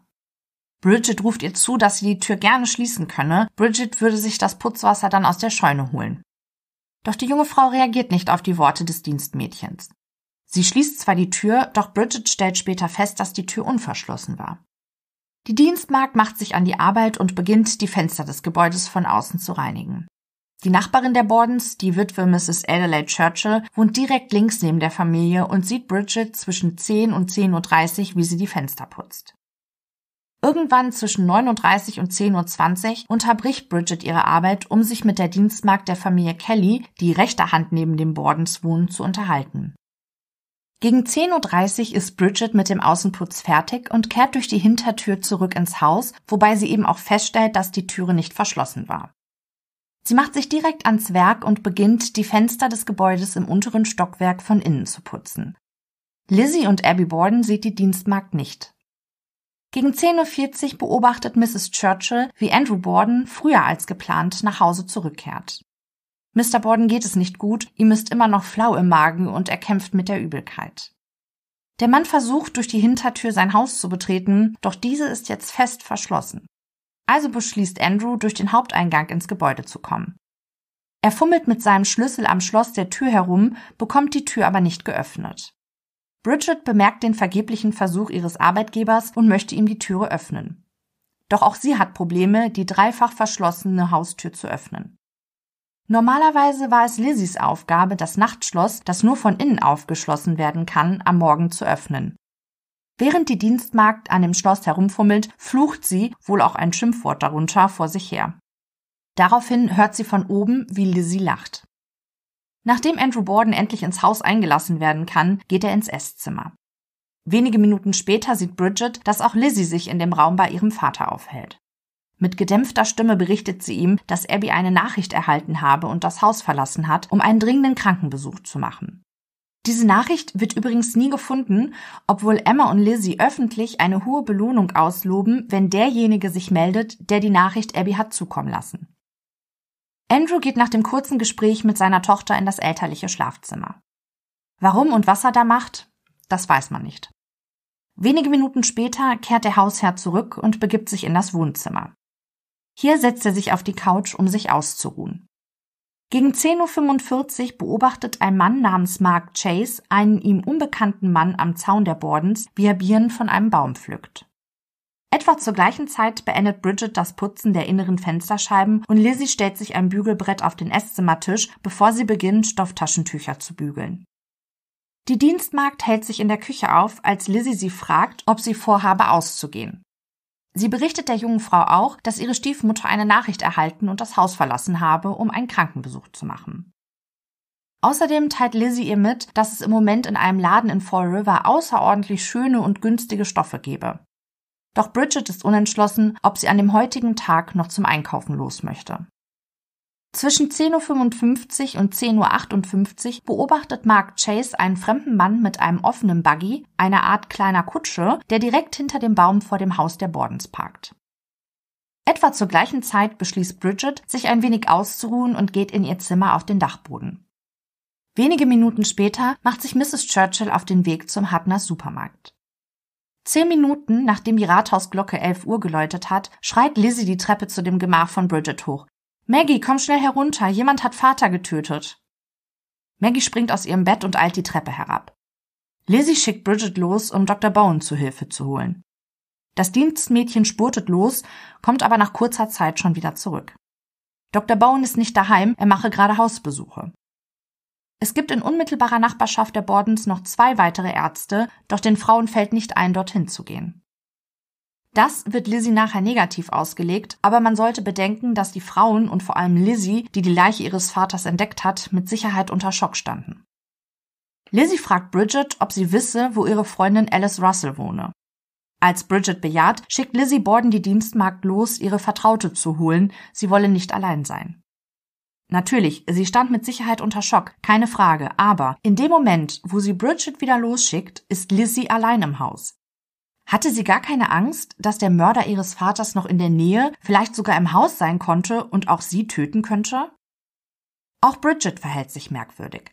Bevor sie zu Mrs. Russell läuft, greift sie nach ihrem Hut und einem Schal. Und das, obwohl es, wenn zwar nicht ein heißer, aber dennoch ein sehr warmer Tag in Fall River ist. Während Bridget sich auf dem Weg zu der Freundin macht, kehrt die Witwe Mrs. Churchill vom Einkaufen in ihr Haus zurück. Durch eines ihrer Fenster bemerkt sie Lizzie, die hinter der Fliegengittertür des Seiteneinganges steht und sehr verzweifelt auf ihre Nachbarin wirkt. Adelaide Churchill öffnet ihr Fenster und ruft der jungen Frau zu, was denn los sei, woraufhin ihre Nachbarin antwortet, Oh, Miss Churchill, kommen Sie doch vorbei, jemand hat Vater getötet. Adelaide macht sich sofort auf den Weg zu Lizzie. In ihrer Aussage bei der späteren Verhandlung berichtet die ältere Dame, ich ging hinüber und trat durch die Fliegengittertür. Sie saß auf der Treppe. Ich legte meine Hand auf ihren Arm und sagte, oh Lizzie. Dann sagte ich, wo ist dein Vater? Sie sagte im Wohnzimmer. Und ich sagte, wo warst du, als es passiert ist? Und sie sagte, ich ging in die Scheune, um ein Stück Eisen zu holen. Ich sagte, wo ist deine Mutter? Sie sagte, ich weiß es nicht. Sie hatte einen Zettel bekommen, um jemanden zu besuchen, der krank ist. Aber ich weiß es nicht. Sie sagte, Vater muss einen Feind haben, denn wir waren alle krank und wir glauben, die Milch sei vergiftet. Dr. Bowen ist nicht zu Hause und ich muss einen Arzt haben. Ich sagte, Lizzie, soll ich gehen und versuchen, einen Arzt zu holen? Und sie sagte ja, und ich ging hinaus.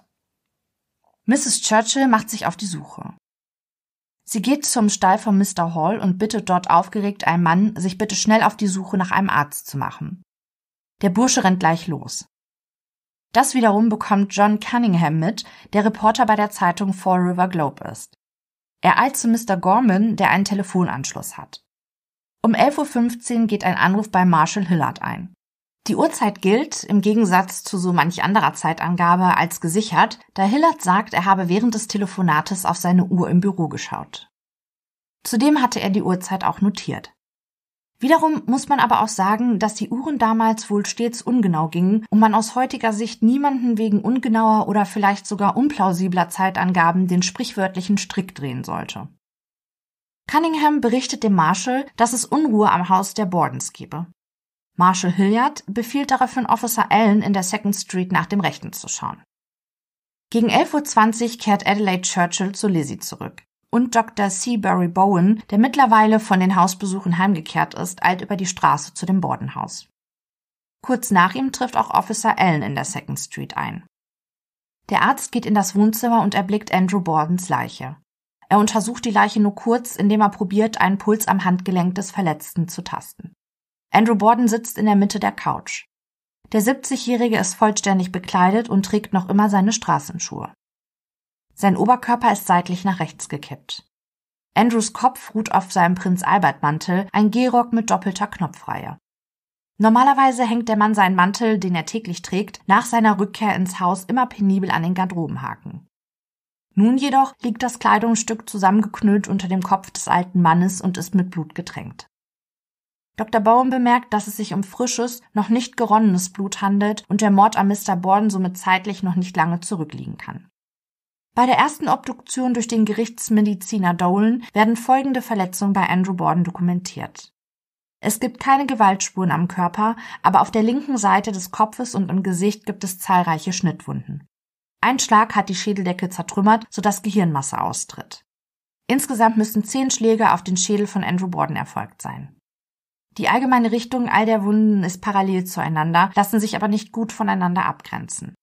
Ein Schlag ist durch Nase, Lippen und Kinn gegangen. Ein weiterer Schlag deformiert die Stirn, halbiert den linken Augapfel und zerteilt den Wangenknochen in zwei Hälften. Auf der linken Schädelseite befindet sich ein Loch von 6,35 mal 10,16 Zentimetern. Einige Knochensplitter sind in die Hirnmasse eingedrungen. All das sieht auch Dr. Bone, auch wenn er vielleicht nicht auf dem ersten Blick erkennt, dass zehn oder elf Mal mit der Tatwaffe auf den Mann eingeschlagen wurde. Dem Arzt ist natürlich sofort klar, dass die Verletzungen des 70-Jährigen nicht mit dem Leben vereinbar sind. Das Gesicht des Mannes ist bis zur Unkenntlichkeit zerstört. Deshalb entscheidet er sich auch dazu, nur kurz nach einem Puls bei dem Verwundeten zu tasten. Dennoch wird ihm später vorgeworfen werden, er habe Andrew Borden nicht gründlich genug untersucht. Weder Dr. Bowen noch der Gerichtsmediziner hatten jemals solch ein schweres Verletzungsbild zu Gesicht bekommen. Ein später hinzugekommener Polizist muss sich gar im Garten der Bordens ob des fürchterlichen Anblickes übergeben. Der Arzt bittet um ein Laken, um die Leiche von Andrew Borden abdecken zu können. Bridget geht los, Mrs. Churchill folgt ihr. An diesem Punkt macht die Dienstmagd sich verdächtig, als sie Adelaide fragt, ob denn zwei Laken wohl ausreichen. Mrs. Churchill erwidert, dass ein Betttuch für Mr. Borden mehr als ausreichend sei. Im Nachgang fragen viele sich, warum Bridget zwei Laken holen wollte. Wusste sie, dass an diesem Tage noch eine weitere Leiche bedeckt werden muss? Nachdem Dr. Bowen mit der kurzen Untersuchung von Andrew fertig ist, trifft auch Officer Allen in der Second Street ein. Er sieht die verstörte Lizzie am Küchentisch sitzen. Der Officer bemerkt, dass die Haustür des Hauses von innen verschlossen ist. Gegen 11.20 Uhr macht sich John Morse mit der Straßenbahn auf den Weg zurück in die Second Street. Zur gleichen Zeit verlassen Dr. Bowen und Officer Allen den Tatort. Der Polizist will zur Wache zurück, um Verstärkung zu holen. Was sich an diesem Tag übrigens besonders schwierig gestaltet, denn ausgerechnet heute findet das alljährliche Polizeipicknick statt und nur wenige Polizisten sind im Dienst. Officer Allen spricht den zufällig vorbeikommenden Mr. Sawyer an und bittet ihn, Hilfspolizist zu spielen und die Hintertür des Bordenhauses zu bewachen. Dr. Bone hingegen macht sich, auf Geheiß von Lizzie, auf den Weg zum Telegrafenamt, um Emma nach Hause zu beordern. Emma Borden hält sich zu der Zeit für einige Tage bei ihren Freunden, den Brownells, in der Stadt Fairhaven, etwa 25 Kilometer von Fall River entfernt auf. Das Telegramm wird um 11.32 Uhr abgestempelt. Im Nachgang macht sich Emma für einige Menschen verdächtig, weil sie nicht in den ersten, sondern erst in den vierten Zug stieg, der sie nach Fall River brachte. Allerdings muss man berücksichtigen, dass Dr. Bowen in dem Telegramm nicht schrieb, dass ihr Vater ermordet wurde, sondern dass Emma bitte nach Hause kommen solle, weil Mr. Borden erkrankt sei. Gegen 11.30 Uhr fordert Lizzie das Dienstmädchen zweimal auf, nach ihrer Stiefmutter Abby zu schauen. Sie glaube, sie habe gehört, wie die Frau nach Hause gekommen sei. Bridget Sullivan ängstigt sich jedoch, allein im Gebäude umherzulaufen, und so erklärt sich Mrs. Churchill bereit, sie zu begleiten. Bridget geht langsam die Treppe ins obere Stockwerk hinauf, Mrs. Churchill dicht hinter ihr. Übrigens finden viele auch dieses Verhalten von Bridget verdächtig. Warum entscheidet sie sich im oberen Stockwerk nach ihrer Arbeitgeberin zu suchen, wo die privaten Räume der Bordens doch nur über die Hintertreppe auf der anderen Seite des Hauses zu erreichen sind? Im späteren Prozess sagt Bridget Sullivan dann aber aus, dass Lizzie Folgendes zu ihr sagte. Maggie, ich bin mir fast sicher, dass ich sie hereinkommen gehört habe. Willst du nicht nach oben gehen, um nachzusehen? In dem anderen Teil des Hauses war Bridget zu diesem Zeitpunkt bereits gewesen, um die Laken für Dr. Bowen zu holen. Somit wusste sie wahrscheinlich, dass Mrs. Borden sich dort nicht aufhält. Wäre sie mittlerweile nach Hause gekehrt, wäre es auch sehr unwahrscheinlich, dass sie den Menschenauflauf vor ihrem Haus nicht bemerkt und einfach in ihre privaten Räume ging. Aber nun gut, wie dem auch sei. Die beiden Frauen befinden sich also auf der Treppe ins oberste vordere Stockwerk des Hauses. Auf dem Weg nach oben fällt Bridgets Blick dann nach links ins Gästezimmer. Abrupt bleibt das Dienstmädchen auf der Treppe stehen, versucht zu begreifen, was sie sieht. Zwischen Kommode und Bett scheint eine Person zu liegen, doch durch die geschlossenen Fensterläden ist es so dunkel in dem Zimmer, dass man nicht auf den ersten Blick erkennt, was man sieht. Mrs. Churchill findet als erstes ihre Sprache wieder. Da liegt noch eine Leiche, ruft sie panisch. Kurze Zeit später kehrt Dr. Bone zum Borden-Gebäude zurück und Mrs. Churchill berichtet ihm aufgeregt, dass sie Abby im Obergeschoss des Hauses gefunden haben. Mittlerweile sind auch Officer Dorothy und Officer Wixon am Tatort eingetroffen. Gemeinsam gehen die beiden Männer die Treppe nach oben ins Gästezimmer. Dr. Bone glaubt zunächst, die Frau sei nur bewusstlos. Es ist zu dunkel im Zimmer, um Einzelheiten zu erkennen. Doch bei der näheren Untersuchung stellt der Mediziner fest, dass die Frau ebenfalls massive Kopfverletzungen hat, die mit dem Leben nicht vereinbar sind. Sie liegt bis zur Taille in einer Blutlache aus schwarzem, geronnenem Blut, das sogar bis zur Rückseite des Teppichs durchgedrungen ist. Blutspritzer sind auch auf der Wand, der Kommode und dem Bettbezug. Ein blutiges Taschentuch liegt in dem Bereich zwischen ihren Füßen und dem Fenster. Auch in Nähe des Fensters sind Blutspuren sichtbar.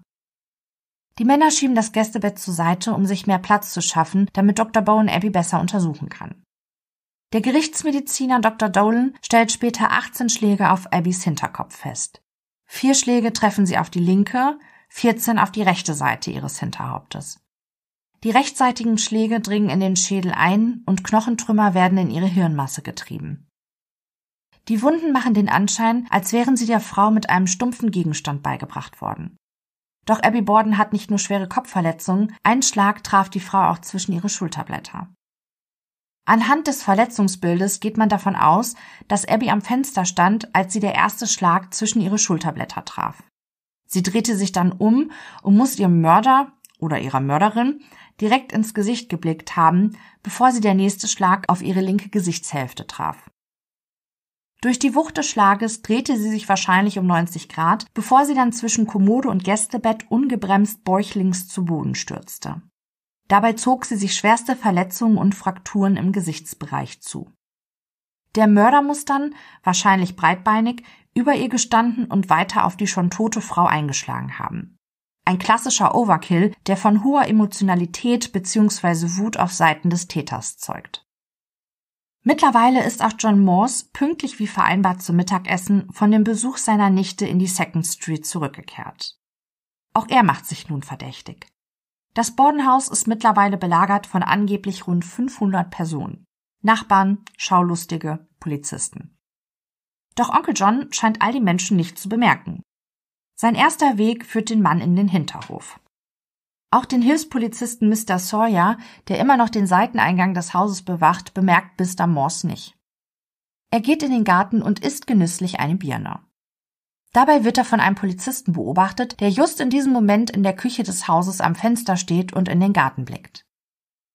Erst nachdem Onkel John seine Birne gegessen hat, geht er ins Haus, wo ihm die Nachricht überbracht wird, dass sein Schwager und dessen zweite Frau ermordet wurden. Nachdem John Morse einen Blick auf die beiden Leichen geworfen hat, geht er ins Esszimmer zu Lizzie, die auf der Lounge liegt. Als er in das Zimmer eintritt, schreit er, um Gottes Willen, wie ist das passiert? Etwa zu der Zeit kommt zufällig der Gerichtsmediziner Dr. William Dolan die Second Street entlang und bemerkt den Tumult vor dem Bordenhaus. Als er erfährt, was sich in dem Haus zugetragen hat, bietet er an, die Leichen der Eheleute Borden direkt zu untersuchen. Der Mediziner betrachtet auch die Blutspuren und überlegt, wie sehr sich der Mörder während der Tat selbst mit Blut besudelt haben muss. Beide Toten lagen in Blutlachen und Blutspritzer waren weit und auch hoch am jeweiligen Tatort verteilt. Experten werden später angeben, dass sich der Täter bei dem Mord an Abby vor allem im unteren Teil, also im Bereich des Hosen- oder Rocksaumes, besudelt haben muss. Bei dem Mord an Andrew hingegen dürften vor allem Gesicht und Oberkörper des Täters mit Blut bespritzt worden sein. Kurz vor 12 Uhr geht Lizzie in ihr Zimmer. Etwa zu der Zeit kommt der Hilfs-Sheriff Fleet am Tatort an. Er verschafft sich einen Überblick und betrachtet die Mordopfer. Gemeinsam mit Reverend Buck geht er im Anschluss nach oben zu Lizzie, um mit ihr zu sprechen. Während des Gespräches sagt die junge Frau, sie ist nicht meine Mutter, sie ist meine Stiefmutter. Dieser Satz wird der jungen Frau auch später immer wieder negativ ausgelegt, obwohl die Aussage faktisch richtig ist.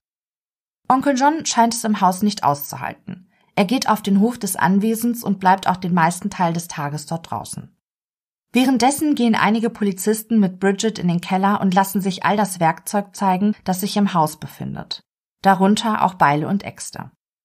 Gegen 15.30 Uhr werden die kriminologischen Tatortfotos von Andrew und Abby angefertigt. Das bedeutet, die Fotos, die wir auch heute noch betrachten können, sind eine Rekonstruktion und zeigen nicht die tatsächliche Auffindesituation der Leichen, da sie bereits zuvor von Dr. Bowen und Dr. Dolan untersucht bzw. begutachtet wurden und dafür angefasst bzw. verlagert werden mussten. Auf einem der Fotos von Abbys Leiche ist zum Beispiel das Bett weggerückt worden, um besser an den Leichnam kommen zu können.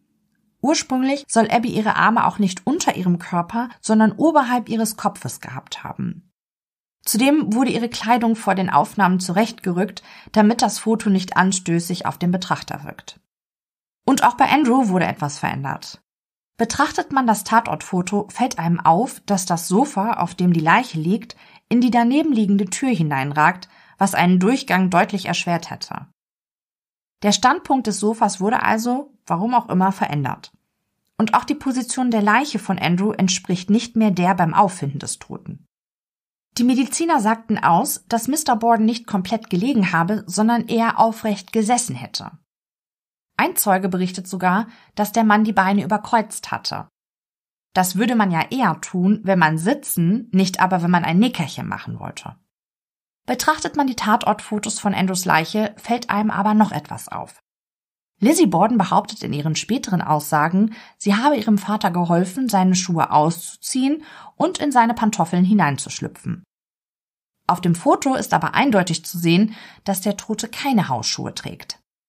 Einer der Zeugen, die den Toten sah, bevor etwas verändert und die Fotos gemacht wurden, behauptet sogar, das Foto ist falsch. Denn er habe gesehen, dass der Tote Schnürschuhe trug und nicht das Paar Schuhe, das auf dem Foto zu sehen ist. Auch die Aussage von Lizzie, dass ihr Vater ein Nickerchen machte, als er ermordet wurde, glauben die Polizisten vor Ort nicht, denn der Tote hatte seine Hände zu Fäusten geballt, so als hätte er sich gegen seinen Mörder wehren wollen. Gegen 15.40 Uhr macht sich Emma Borden von New Bedford aus auf den Weg nach Fall River. Dr. Dolan obduziert währenddessen die Bordens noch vor Ort, im Esszimmer. Auf dem Esstisch werden zwei Autopsie-Klapptische aufgestellt. Diese Autopsieunterlagen kann man sich vorstellen wie einen Liegestuhl, der in der Mitte zusammengeklappt werden kann und der auf vier kurzen Holzbeinen steht. Bezogen waren diese Unterlagen mit einem wabenartigen Material. Für mich sah das aus wie ein Rattangeflecht. Dr. Dolan entnimmt die Mägen der Toten. Man will dem Gerücht nachgehen, dass jemand probiert habe, die Bordens bereits im Vorfeld zu vergiften. Auch eine Probe der Milch wird im Labor untersucht. Doch sowohl in den Mägen der Toten als auch in der Milch kann kein Gift nachgewiesen werden. Der Gerichtsmediziner ist gegen 17.30 Uhr mit der Obduktion fertig und überlässt die Leichen dem Bestatter James Winward, der in Fall River für die Bestattung der Reichen zuständig ist. In der Zwischenzeit ist auch Emma an ihrem Elternhaus angekommen. Die Leichen der Eheleute Borden werden auf Kühltische mit Kühlwannen gelegt, um sie später für die Aufbahrung vorzubereiten. Die Toten wurden zu der Zeit grundsätzlich immer in offenen Särgen verabschiedet. Gegen 18 Uhr am Abend macht sich die Freundin Alice Russell für das Abendessen auf den Heimweg. Sie kehrt später am Abend zurück und wohnt dann einige Tage im Bordenhaus, um Emma und Lizzie zu unterstützen. Officer Hyde bleibt in der Second Street, um das Haus und auch seine Bewohner zu bewachen. Es ist gegen 20.45 Uhr, als er Lizzie und Alice durch ein Außenfenster dabei beobachtet, wie sie in den Keller des Hauses gehen und etwas am Waschbecken abspülen. Etwa eine Viertelstunde später sieht er, wie Lizzie nochmals, diesmal scheinbar alleine, zurück in den Keller geht. Ihm ist nicht klar, was die jungen Frauen dort unten machten. Auf einige Punkte möchte ich an dieser Stelle etwas genauer eingehen. Zum ersten wäre da die Geschichte mit dem Prinz Albert Mantel von Andrew. Es gibt Vermutungen, der Mörder könnte während der Ermordung den Mantel mit der Rückseite nach vorne als Spritzschutz getragen haben. Wenn Andrew tatsächlich auf dem Sofa gesessen und nicht gelegen hat, dann hätte der Täter den Mantel nach der Ermordung einfach ausziehen und hinknüllen können, bevor Mr. Borden darauf sackt. Der Mörder wäre sauber gewesen und der Spritzschutz wäre versteckt sehr viele Wenns und zu bedenken ist, dass bei der Ermordung von Abby der Täter sich vor allem im unteren Bereich mit Blut besudelt haben soll. Da hätte der Mantel auch nichts geholfen, den der Täter zur Zeit der Ermordung an Mrs. Borden ohnehin nicht hätte tragen können, weil Andrew den Mantel anhatte und seine Besorgungen machte. Der zweite Punkt betrifft die sogenannte Kleiderfrage. Wenn Lizzie ihren Vater und ihre Stiefmutter getötet hätte, wäre sie über und über mit Blut bespritzt worden. Die Polizei stellte bei ihrem Eintreffen aber keine Blutflecken auf dem Kleid der jungen Frau fest. Auch ihr Gesicht und ihre Hände waren sauber, die Haare ordentlich frisiert und sie wirkte nicht, als wäre sie aus der Puste. Theoretisch wäre es natürlich möglich gewesen, auch wenn es keine dementsprechenden Zeugenaussagen geben soll, dass Lizzie ein eventuell blutbesudeltes Kleid ausgezogen, Gesicht und Hände gewaschen und dann ein sauberes Kleid angezogen hatte, bevor Zeugen im Haus der Bordens eintrafen. Aber wo war das Kleid dann? Es konnte bei der Hausdurchsuchung nicht gefunden werden und auch, wenn es üblich war, alte Kleidung im Ofen zu verbrennen, man hätte den verbrennenden Stoff riechen müssen, dem war aber laut der Aufzeichnung nicht so. Seit dem Mord an den Eheleuten wohnte Alice Russell ja gemeinsam mit den Schwestern im Haus der Bordens. Als die Frau am Sonntagmorgen, dem 7. August 1892, in die Wohnräume des Hauses kommt, sieht sie Lizzie, die mit einem Kleid über ihren Arm am Ofen neben der Esszimmertür steht. Emma, die dabei war, das Geschirr vom Frühstück abzuwaschen, fragt ihre Schwester, was sie mit dem Rock vorhabe. Ich will das alte Ding verbrennen, es ist mit Farbe verschmiert, antwortet Lizzie ihr und hält, wie zum Beweis, das Kleidungsstück hoch. Am Saum entdeckt Alice braune Farbe. Oder war es vielleicht getrocknetes Blut? Alice verließ kurz die Küche, kehrte aber kurz darauf zurück. Lizzie stand derweil in einer Ecke des Zimmers und blickte aus dem Fenster auf die zahlreichen Polizisten, Schaulustigen und Reporter, die sich wie jeden Tag seit dem Doppelmord im Garten des Hauses tummelten. In ihrer Hand hielt sie noch ein Stück Stoff. Alice gibt ihrer Freundin einen gut gemeinten Rat, egal was sie vorhabe. Ich würde mich nicht dabei erwischen lassen, Lizzie. Und dann wäre da noch die Sache mit Abbys Vermutung, jemand habe die Familie vergiften wollen. Und auch Lizzie erwähnte so etwas am Abend vor den Morden gegenüber ihrer Freundin Alice Russell. Kurz vor dem Mord an den Bordens plante Emma, die befreundete Familie Brownell in Fairhaven, gelegen auf der anderen Seite der Bucht von New Bedford, zu besuchen. Die junge Frau sei sich aber unschlüssig gewesen, ob sie Lizzie allein lassen könne, zumindest äußerte sie das wohl gegenüber Alice. Was Emma für Bedenken gehabt haben könnte, lässt sich heute nicht mehr sagen. Emma entschied sich aber schlussendlich dafür, ihre Schwester mit nach New Bedford zu nehmen. Von dort aus reiste Emma weiter nach Fairhaven. Lizzie hingegen wollte in die Stadt Marion, denn hier hatten Freunde von ihr das Haus von einem gewissen Dr. Handy gemietet. Doch bevor sie weiterreiste, verbrachte sie den restlichen Tag sowie den folgenden Tag und die anschließende Nacht in einer kleinen Herberge. Während dieser Zeit soll Lizzie in mehreren Apotheken versucht haben, Blausäure zu kaufen. Sie gab an, ein Robbenfell-Cape von Ungeziefer reinigen zu wollen. Allerdings verkaufte ihr niemand das hochpotente Gift, da es rezeptpflichtig war. Einen Tag vor dem Doppelmord soll Lizzie in Smith's Drugstore erneut versucht haben, für 10 Cent Blausäure zu kaufen. Doch auch der Apotheker Eli Benz, der in der Frau Lizzie Borden erkannt haben will, verweigert ihr den Verkauf, da sie kein Rezept nachweisen kann. Für die Begebenheit gibt es auch einen Zeugen. Frank Keroy hielt sich ebenfalls in dem Drugstore auf. Als die Frau den Laden wieder verließ, sagte er zu dem Apotheker, das ist doch die Tochter von Andrew Borden. Lizzie hingegen bestritt diesen Vorfall. Sie habe die meiste Zeit des Tages in ihrem Zimmer verbracht. Später hingegen sagt sie ja aus, dass sie John Moss am Tag vor dem Morden nicht gesehen habe, weil sie eben nicht die ganze Zeit zu Hause, sondern unterwegs gewesen sei. Zudem beharrte sie darauf, weder den Drugstore jemals betreten noch den Apotheker zu kennen. Kann es also sein, dass sich Eli Benz und Frank Keroy geirrt haben?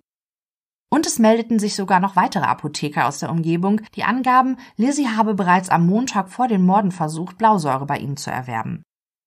Die Autorin des Buches The Borden Murders, Sarah Miller, wagt einen Erklärungsversuch. Sie schreibt, die Lokalpresse habe darüber berichtet, dass eine Initiative Anfang August des Jahres 1892 in Fall River einen Test durchgeführt hätte. Sie wollten herausfinden, ob Apotheker illegalerweise ohne Rezept Gift an ihre Kunden verkauften. Nur drei Tage vor den Morden führte die Initiative ihre Testkäufe durch und probierte ohne Rezept Arsen oder Blausäure zu kaufen. Übrigens ohne Erfolg. Diese Testkäufe wurden von zwei Frauen durchgeführt, wobei einer dieser Frauen laut der Zeitung Fall River Herald Lizzie Borden zum Verwechseln ähnlich gesehen haben soll. Die Meinungen gingen hier allerdings weit auseinander. Deshalb entschloss sich ein Officer, den Apotheker Eli Benz mit in das Haus der Bordens zu nehmen. Der Apotheker sah die Frau nicht, hörte aber, wie der Officer mit Lizzie sprach. Benz bestätigt im Anschluss, dass er die tiefe und etwas zittrige Stimme von Lizzie Borden als die Stimme wiedererkannt habe, die von ihm Blausäure forderte und identifizierte sie später auch vor Gericht. Allerdings wurde die Aussage des Apothekers aus dem Protokoll gestrichen und kommt bei der späteren Verhandlung nicht zur Sprache, da nach der Obduktion der Toten zweifelsfrei feststand, dass sie nicht vergiftet wurden. Der letzte Punkt, auf den ich eingehen möchte, bevor wir die Akte Borden für heute schließen, ist der nächtliche Ausflug von Lizzie und Alice in der Nacht nach den Morden. Hierzu möchte ich euch auszugsweise nochmal einen kurzen Abschnitt aus dem Buch von Daniela Mattes, Der Fall Lizzie Borden aus dem Kapitel Der nächtliche Ausflug vorlesen. Als Officer Hyde beobachtet, wie Lizzie nachts gleich zweimal in den Keller geht, wirkt dies verdächtig. Wollte sie die Mordwaffe oder andere Beweise verstecken? Er kann sie durch das Fenster relativ gut beobachten. Im Prozess sagt er aus, dass Lizzie und Alice aus dem Wohnzimmer kamen, Alice vornweg mit einer Lampe und Lizzie hinterher mit einem Nachttopf. Sie gingen durch die Küche und dann die Kellertreppe hinunter. Alice Russell blieb am Ende der Stufen stehen, während Lizzie in die Toilette ging. Sie kam dann wieder heraus, ging in die Waschküche an das Spülbecken. Dann hörte Officer Hyde das Geräusch von Wasser und anschließend gingen die Damen wieder nach oben und durch die Küche ins Wohnzimmer. Minuten später kam Lizzie erneut denselben Weg in den Keller und in die Waschküche hinunter und beugte sich gegenüber des Spülbeckens nach unten. Aber er konnte nicht sehen, was sie dort tat. Dann ging sie wieder nach oben. Nach seiner Aussage dauerte der zweite Aufenthalt von Lizzie ungefähr 10 bis 15 Minuten. Die Autorin Victoria Lincoln hat eine einfache und plausible Erklärung für die Abläufe, die sich aus den historischen sowie baulichen Gegebenheiten der damaligen Zeit und des Hauses der Bordens ergaben. Die Erklärung hängt mit den hygienischen Bedürfnissen der damaligen Zeit zusammen. Wir gehen am besten näher darauf ein, weil uns die Erklärung auch gleich noch wichtige Hinweise auf das Verschwinden der Tatwaffe und der blutigen Kleidung liefert. Wie bekannt ist, befand sich im Hause Borden nur ein Wasserklosett und zwar im Keller. Keiner der Bewohner hat an jenem Morgen das Klo aufgesucht, und zwar aus dem Grund, dass jeder einen Nachttopf bei sich im Zimmer hatte, beziehungsweise ein größeres Gefäß, den sogenannten Slop Pail, in dem auch das morgendliche Waschwasser aus der Waschschüssel gesammelt wurde. Alles zusammen wurde dann morgens hinuntergetragen, üblicherweise in der Toilette weggespült, wonach die Reinigung des Topfes folgte. Andrew Borden hingegen leerte seinen Topf einfach in den Hinterhof, Schrägstrich Garten. Der Topf war daher für nächtliche Bedürfnisse praktisch und das Wasserklosett wurde nur benutzt, wenn man Stuhlgang hatte oder wenn Frauen ihre Tage hatten und ihre Binden, länger und dicker als eine Babywindel, abgespült werden mussten, bevor man sie zur Seite legte bis zum Waschtag, wo sie gründlich gewaschen wurden. Solche Abläufe wurden natürlich tagsüber vorgenommen und üblicherweise nicht mitten in der Nacht, wo man noch ein Licht, in Klammern Kerosinlampe, mit sich herumtragen musste. Sollte das jedoch nicht möglich sein und aus dringenden Gründen trotzdem abends ausgeführt werden müssen, so landeten die Binden eben mit in dem Topf, der dann morgens umso gründlicher gereinigt werden musste. Die vorgewaschenen Binden wurden dann in einem Kübel mit Wasser in der Waschküche im Keller so lange eingeweicht, bis sie dann schließlich am Waschtag gründlich mit heißem Wasser auf dem Waschbrett geschrubbt wurden. Eine Arbeit, die das Dienstmädchen in unserem Falle Bridget zu verrichten hatte.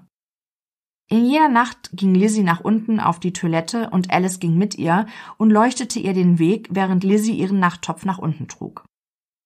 Nach dem Gang zur Toilette ging sie in die Waschküche. Nach den oben genannten Erläuterungen ist es auch naheliegend, was sie dort zu suchen hatte. Officer Hyde hatte die beiden Frauen und die Lampe gesehen. Offenbar war für ihn nicht ganz klar, was sie im Keller zu suchen hatten, auch wenn er als verheirateter Mann um die Geheimnisse eines Slop Pails wissen konnte. Alice schrak zurück, als Lizzie in den Waschraum ging, denn dort lagen die blutigen Kleider der Ermordeten, die oben auf dem Esszimmertisch auf einem Autopsiebrett lagen, auf dem Boden. Alice ging nicht weiter, aber Officer Hyde beobachtete Lizzie, die an das Spülbecken trat und etwas abspülte und dann in einem Schrank unter dem Spültisch verstaute. Wohl eine Binde in dem Einweichzuber.